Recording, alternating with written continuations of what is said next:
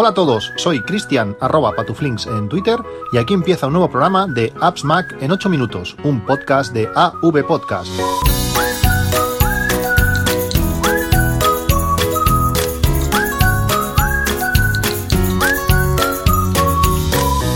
Hola a todos, 26 de septiembre de 2019, capítulo 783. Si os aparecen los dos o tres últimos capítulos de este podcast eh, otra vez en vuestro podcatcher, eh, lo siento, ha sido, ha sido culpa mía, no sé por qué. Cuando pasé del 779 al 780, cambié el primer 7 por un 8 y pasó a ser el 880. Eh, ahora lo he rectificado y no sé cómo, cómo vuestros podcatchers tratarán este cambio de, título en, en los capítulos. Esperemos que nos los vuelva a bajar y si lo vuelve a hacer, pues simplemente estos últimos tres, el 780, 781 y 782, pues os los volvéis a escuchar o directamente los, los elimináis, que igual es, es lo más fácil. Otro de los eh, errores que, que, he tenido últimamente fue que en el último podcast, en las notas del, del podcast en sí, os dejé, os decía que os dejaba el listado de los juegos de Apple Arcade, es, un, es una base de datos que han hecho con eh, el idioma en que está, si es multijugador o cuántos jugadores pueden jugar, el tipo de juego, bueno, diferentes cosas, pues en el enlace a esa lista eh, había enlazado otra cosa, estaba enlazada a la web de, de Notion.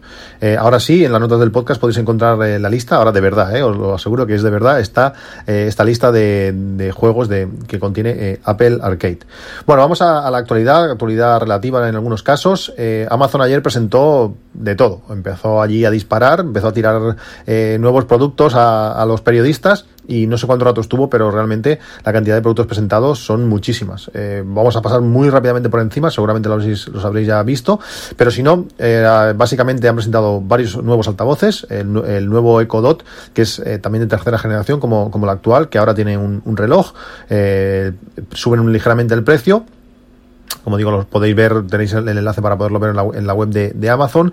También el Eco, el Eco normal, eh, donde dicen que ha mejorado, mejorado el sonido, eh, nada, nada muy nuevo. El Eco Studio, que por 199 euros eh, pasa a ser un competidor de, del HomePod, mucha más calidad de sonido que los altavoces Eco anteriores y más tamaño. Eh, veremos si al final la calidad es similar o mejor, mm, me extrañaría mejor, pero bueno, al HomePod, al HomePod que es que es bastante más más caro.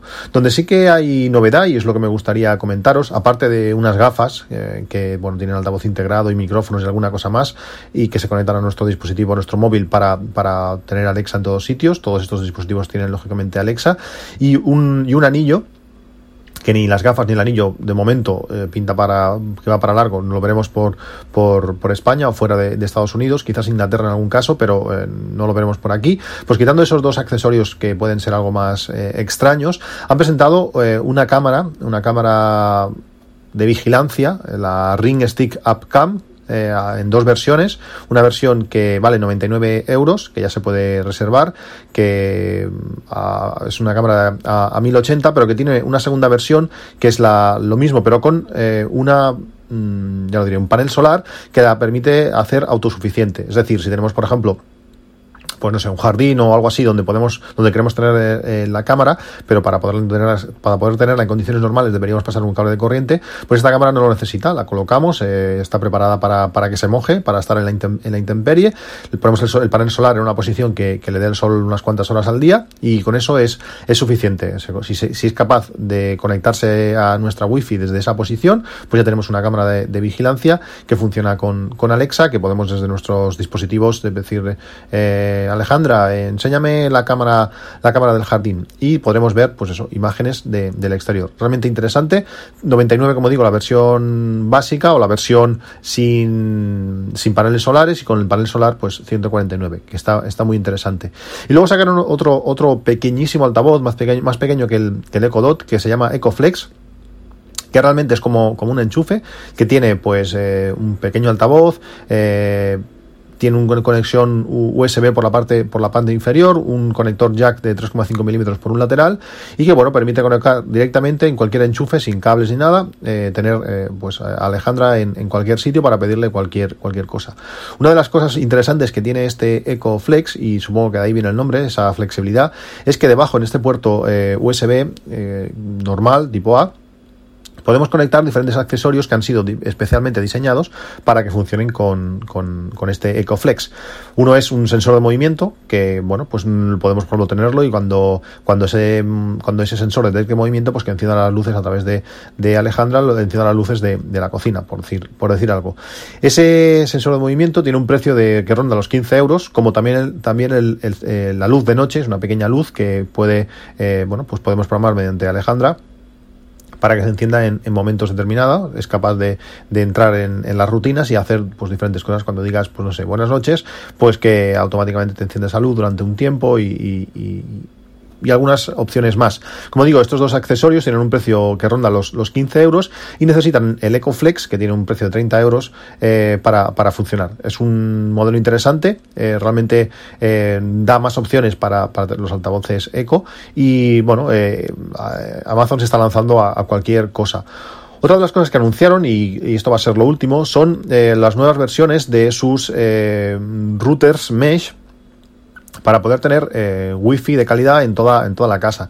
Tienen dos versiones, una, los dos se llaman igual, se llaman Eero, pero luego está la versión Eero Pro. Son muy similares, el diseño es algo dif diferente, el Eero Pro es más, mmm, más estético, es, el diseño es más chulo, es un poquito más, más planito. La diferencia eh, entre uno y el otro es que el Pro es más potente y además es tribanda, además de ser 2,4 y 5,2 GHz, también es eh, cubre la banda de los 5,8 GHz. Eh, cada Aero Pro pues cubre casi el doble de, espacio, mm, de distancia en nuestra casa, es decir, con menos dispositivos pues vamos a tener más, más alcance. El Aero básico empieza por 109, el de un solo dispositivo, y si queremos tres, pues son 279, y el Aero Pro empieza por 199, pues casi 100 euros más, y la versión de tres dispositivos dispositivos se va a los, a los 500 euros. De momento se pueden reservar en la web de Amazon, aunque no han definido fecha de, salida, pero bueno, es, eh, va a acercar a mucha gente a, a las conexiones Mesh, ya que lo hacen muy fácil eh, actualizaciones automáticas, eh, en principio gran calidad de, de, de wifi, eh, veremos para ver comparativas cuando, cuando los lancen, me parece unos routers muy, muy interesante. Otro de los temas que he recibido muchísimo, muchísimas preguntas, eh, una vez más, ha sido sobre todo el tema de, hacerte amigo de la Universidad de Salamanca, apuntarse a la, USAL. Tenéis el enlace para apuntaros en, en, la, en las notas de, del podcast, no hay ningún tipo de afiliado ni nada, simplemente el enlace para, si busquéis en Google lo mismo, hacerse alumni de, de, de la USAL, pues Gracias a eso, por 24 euros al mes, la, os, no hace falta que os apuntéis a ninguna cuota más grande, sino la, la, la, básica, creo que le llaman, que son por 24 euros al mes. Al final lo que os hacen es dar un correo de la Universidad de Salamanca y gracias a eso tendréis acceso pues a todo lo que, eh, todas las cosas que he comentado en los podcasts anteriores, eh, no sé, desde mm, Google Drive ilimitado a Office 365 eh, para estudiantes, a, bueno, muchas cosas más. Podéis apuntar a Unidays, gracias a Unidays eh, tener acceso a los descuentos de estudiantes de, de Apple, ahí ya se sencillamente se puede, se puede ahorrar mucho dinero si vais a comprar un iPad o un Mac. Y también lo que comentaba en el último podcast, eh, pasaros a, a, la versión eh, de Amazon Prime de, estudiantes. Como dice el eslogan de, esta promoción, vive como un Prime, paga como un estudiante. Que además de pagar la mitad de, de, la, cuota, en vez de ser los 36 euros al año, pasan a ser 18, pues tenéis descuentos, eh, no sé, un 10% en equipos eh, Surface de Microsoft, un 20% en, en productos de, uso diario de Amazon Basics, un 10% también en, en Amazon Moda, 15% en accesorios deportivos Polar, bueno, son un montón de, de cosas eh, que, que, tenemos un descuento extra por ser de Amazon Student. Es, es muy, muy curioso. Otra de las aplicaciones que tendréis acceso es la aplicación Cielo de la propia USAL, que nos permite eh, obtener préstamo de libros. Eh, bajamos a su aplicación, tenéis el enlace a la aplicación en las notas del, del podcast y allí, eh, una vez descargada, veremos todos los libros que tienen en, la biblioteca eh, virtual de, de, la USAL y podremos pedir el préstamo. Creo que el, préstamo dura unos 20 o 25 días. Hay, gran cantidad de libros. Eh, lo que más he visto que me ha llamado mucho la atención es las guías de viaje. Hay de muchísimas ciudades de, del mundo, guías súper completas. Está bien. simplemente le damos a, a reservar, nos, se nos descarga el libro y tenemos pues esos 20-25 días para, para devolverlo, que con un clic también también, lo hacemos. Eh, está, está bien, un montón de servicios por, por esos 24 euro, eh, sí, euros al año. También durante esta semanita, desde el último podcast, he estado viendo miles, no miles no, pero muchísimas revisiones sobre las nuevas cámaras de los nuevos iPhones, este iPhone 11 y iPhone 11 Pro. Realmente las cámaras son mucho mejores de lo que, de lo que yo me esperaba. Eh, el modo el modo noche funciona espectacular eh, realmente eh, es parece magia no solamente porque haga exposiciones más largas que, que, sí es una de las maneras que lo hace sino también lo hace utilizando, disparando diferentes fotos a, diferentes aperturas, eh, a diferentes exposiciones, quería decir. ¿Por qué? Pues el otro día estuve, estuve en un concierto, poca luz, entró en modo noche, no sé si eran tres segundos la fotografía, y sí, sale bien expuesta, pero además la gente sale quieta. Si tú haces eh, eso con una cámara reflex, por ejemplo, a, teniendo la, la, el obturador abierto durante tres segundos, eh, todo el mundo te va a salir movido. Eso es complicado. Permite, permite hacer este modo noche fotografías a personas con una exposición de 10 segundos yo con mi pulso, eh, cosa, todo lo que pase de más, bueno, ni, yo creo que ni un segundo con una cámara normal eh, sale movida. Pues con este modo nocturno de, del iPhone no, no, no es así. También una de las características que me ha sorprendido muy gratamente es cómo funciona eh, la combinación de cámaras entre el angular, el, el, gran angular y, el tele. Cuando nosotros disparamos con la, con la cámara normal, con la cámara angular, la longitud focal media, esos 26 milímetros, si lo activamos, porque tenemos que activarlo en los ajustes de, cámara de, de, del iPhone, le decimos que haga una foto con, también con el angular. Es decir, tenemos la foto normal y también con el angular. Esto nos permite que, primero, el sistema nos, nos ofrezca posibilidades de el otro día, por ejemplo, hice una foto a mis hijos, mi hija quedó un poco cortada y me dijo, mira, este, ¿qué te parece este, este reencuadre? Porque he visto que has cortado mmm, a personas y bueno, te, hace un, un, reencuadre automático que te lo ofrece y tú puedes eh, elegirlo o, o, no. Y además también permite, pues bueno, pues hacer simplemente zoom out, eh, hacer, eh, coger más del angular y tener una foto, pues bueno, que aparezcan más, más cosas.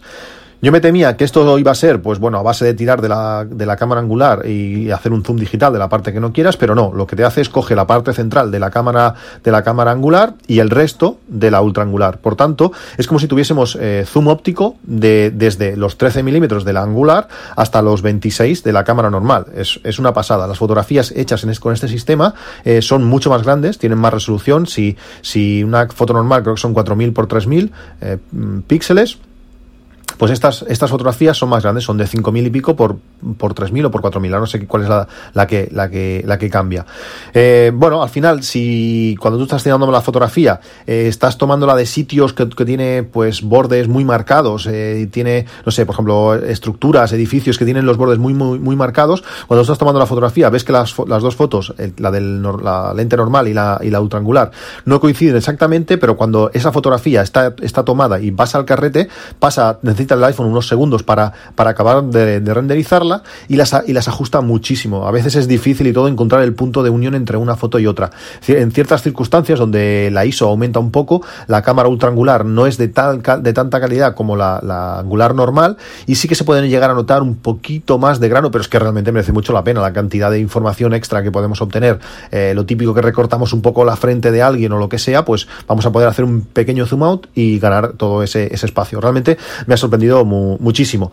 Austin Mann, ya os hablé de, de, él, es este fotógrafo que, Apple le, cede eh, el iPhone algún tiempo antes para que haga una revisión de ellos. Eh, ya hizo el artículo eh, con fotos muy interesantes. Eh, tenéis el enlace en las notas de, del podcast para que le podáis echar un ojo. Y también os recomiendo el usuario de Twitter, José Jacas, eh, ha grabado eh, últimamente en, el podcast de, binarios, hablando de, la cámara. Pues eh, días atrás, estos últimos días, ha estado haciendo, hablando mucho de, sobre las cámaras de, del iPhone Pro, del iPhone 11 Pro, probándolo, probándolas a fondo, comparándolo con un iPhone 10S y realmente las diferencias son, son notables. Y tanto en fotografía como en vídeo. El gran angular hace una estabilización de vídeo impresionante. Es que parece que lleves, que lleves un gimbal. Y las diferencias que hay cuando lo haces en interiores, cuando no hay mucha luz, que ahí se nota bastante el, temblor. Y hay un vídeo donde empieza, no sé si es la estación de autobuses o de trenes de Valencia, algo así.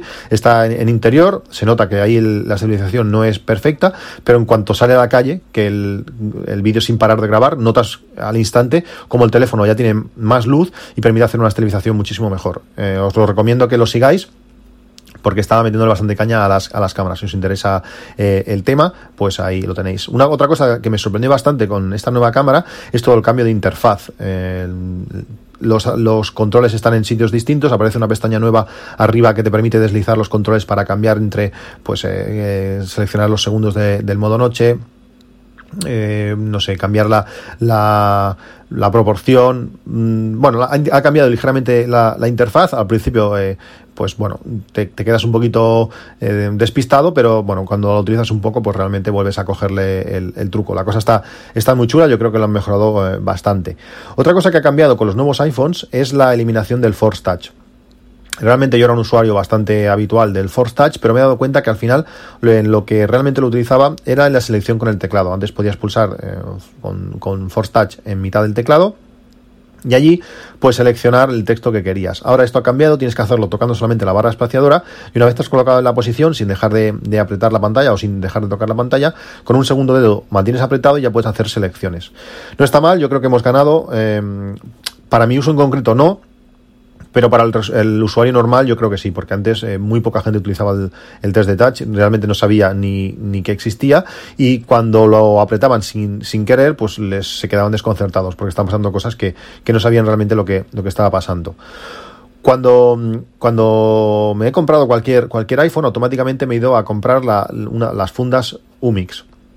Son fundas eh, muy delgadas, muy, muy finitas, pero a la, vez son muy resistentes y muy rígidas, que es lo que me gusta. Pierdes, no pierdes la sensación de, del teléfono, del diseño del teléfono, pero, eh, pero bueno, tienes una, una seguridad eh, aceptable, sobre todo ante roces, ante, ante leves caídas, está realmente bien. Pero esta Sumix, no sé qué le ha pasado a la marca, que ha dejado de, sacar versiones para, los nuevos iPhones. Para, el nuevo, para los nuevos iPhone 11 no han sacado versión de funda. Y para la, el, el 10S Max, que fue la última funda que tuvieron, eh, estuve hablando con ellos el año pasado, me dijeron que sí, que iban a sacar en diferentes colores, porque yo, la quería en rojo. Pues no, se quedó en negro y ahí se quedó. No sé, mi pregunta, ¿dónde está Sumix? Ni en su web, ni en ningún sitio eh, van a sacar nuevas fundas. Estaba esperándola, aunque realmente estoy muy contento con la, con la funda Spigen que recomendé en el último, en el último podcast. Eh, el tacto es genial, pero me hubiera gustado tener la, la Umix por, en colores distintos. ¿Qué más? Eh, bueno, eh, iOS 13, iOS 13.1, pues ya apareció para, para, para el iPad y, el iPhone. Realmente funciona mejor que la versión 13.0, en el iPhone por lo menos, pero hay algunas cosas que no acaban de, ir, de ir finas. Eh, por ejemplo, en mi iPad no me deja eh, activar la, la sincronización con, con, el llavero de, de, iCloud. Y si no tienes eso activo, no puedes controlar eh, HomeKit. No sé, esperemos que, que se solucione con el tiempo porque eh, bueno, eh, son cosas que, que, más o menos utilizo, utilizo en el día a día. Eh, con 13.1 pues llegaron un montón de nuevas novedades, entre ellas las automatizaciones de, atajos. Ahora puedo ya volver a utilizar mi atajo que creé, pues que te mira el calendario y si al día siguiente voy de mañana, al ponerlo en, no molestar, automáticamente me, me ponen las alarmas para el día siguiente, que alguna vez me ha pasado que se me ha olvidado y, me he dormido. Eh, no sé si han sido dos veces en 14 años, pero bueno, me, me, ha pasado alguna vez y en principio con esto pues lo tendremos lo tendremos resuelto. Si queréis ver pues todas las novedades que iOS 13.1 ofrece, os dejo el enlace a un vídeo de 9, de 9 to 5 Mac, donde en 20 o 30 minutos o muestran todas las novedades que el sistema operativo nuevo tienen. Realmente está, está muy bien, muchas cosas que, que, ni, que ni sabíamos y sobre todo para iPad, para iPad eh, esta 13.1 trae muchas cosas de, de multiventana, de permite abrir varias veces una, una, aplicación y tener, pues depende del cómo la agrupemos pues en varios sitios, realmente está, está muy bien y aunque creas que el sistema pues lo tienes más o menos dominado, eh, porque lleves en la beta como yo desde el principio, pues eh, realmente hay más cosas de las que, de las que realmente creemos, ya que hay muchas cosas que no las acabas de utilizar o que ni te la planteas que existen y con este vídeo pues puedes, pues puedes verlo. También con iOS 13 eh, iba a aparecer el, el, Singing with Apple, es ese sistema alternativo a, a Singing with Facebook o with Google esta manera de, de, loguearte en una, en una aplicación o, web utilizando pues tus credenciales de Facebook o, o, Google, pues ahora podremos hacerlo con, con, Apple. Yo pensaba que iba a ser obligatorio mm, desde el primer momento, pero eh, no está siendo así. La adopción está siendo un poco más, más lenta. La aplicación, por ejemplo, Pocket eh, ya, lo, ya lo incluye y me he descargado alguna, alguna otra para, para probarlo. El sistema funciona muy bien. Te dice, cuando tú te, cuando entras, le dices que quieres eh, entrar en la aplicación con ese Signing with Apple te aparecen los datos que la aplicación va a tener, te puedes, le, puedes decir que le enseñe tu nombre y luego en el correo le puedes decir que te enseñe tu correo normal o que te genere uno aleatorio. Eh, los correos aleatorios son, no sé, ahora no, sé, no recuerdo si eran ocho letras y números aleatorios, arroba privaterelay.apelid.com. Estas son las, las, direcciones de correo que relacionan con tu, usuario. Una vez eh, le das a eso, entras y ya está. Si tienes que iniciar sesión, le das a, a iniciar sesión con, con este Signing with Apple y aparece una especie de sistema como si fuese Apple Pay, donde con tu cara automáticamente se, se, loguea y ya estás dentro. Realmente muy útil, muy sencillo, muy fácil y esperando que más aplicaciones pues lo, lo, lo adopten para poder utilizarlo aún, aún más. También tuvimos la actualización de, de iOS 13 para el Apple TV, para el Apple TV Realmente esta nueva actualización pues eh, ofrece una interfaz pues acorde con los demás dispositivos de, de, de Apple, eh, incluye pues poder transmitir el audio a diferentes altavoces, eh, un menú eh, más visual, permite cambiar de usuario, realmente está muy bien. Y ha sido la primera vez que he notado que mi Apple TV de cuarta generación, eh, el que no es 4K, se está quedando pequeño. Al entrar en varias aplicaciones, sobre todo ahora con, con Apple Arcade, eh, me dice que el Apple TV se está quedando sin espacio. Mi Apple TV me lo compré de 64 GB, no sé por qué, me de 32 por 64, y ahora me está diciendo que se está quedando sin, sin espacio. Claro, hay juegos de Apple Arcade pues que rápidamente se van al giga y hay algunos de, de más tamaño este espacio que podamos tener de más, pues puede ser útil si tenemos varios, varios eh, instalados. Además, con la aplicación, por ejemplo, Infuse, eh, para ver vídeos, pues hace un caché de, de, los medios que le hayamos indicado, pues este caché pues también ocupa, ocupa espacio. Bueno, me alegro de haber comprado la versión mayor, pero también es verdad que este, este Apple TV se está empezando a quedar un poco pequeño eh, en cuanto a potencia. Hay juegos, el Hot Lava me parece que se llama, iba un pelín a, a, tirones, no era lo más, lo más cómodo de, del mundo.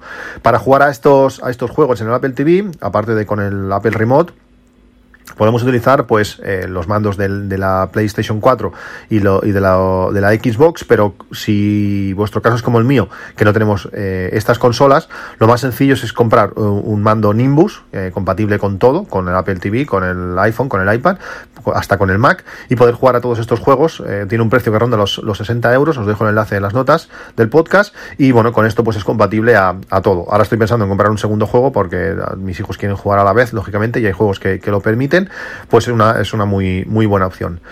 Bueno, seguiremos eh, hablando de las novedades de, de, iOS 13, que hay realmente muchísimas, eh, muchos pequeños detalles en próximos capítulos. Un saludo y hasta luego.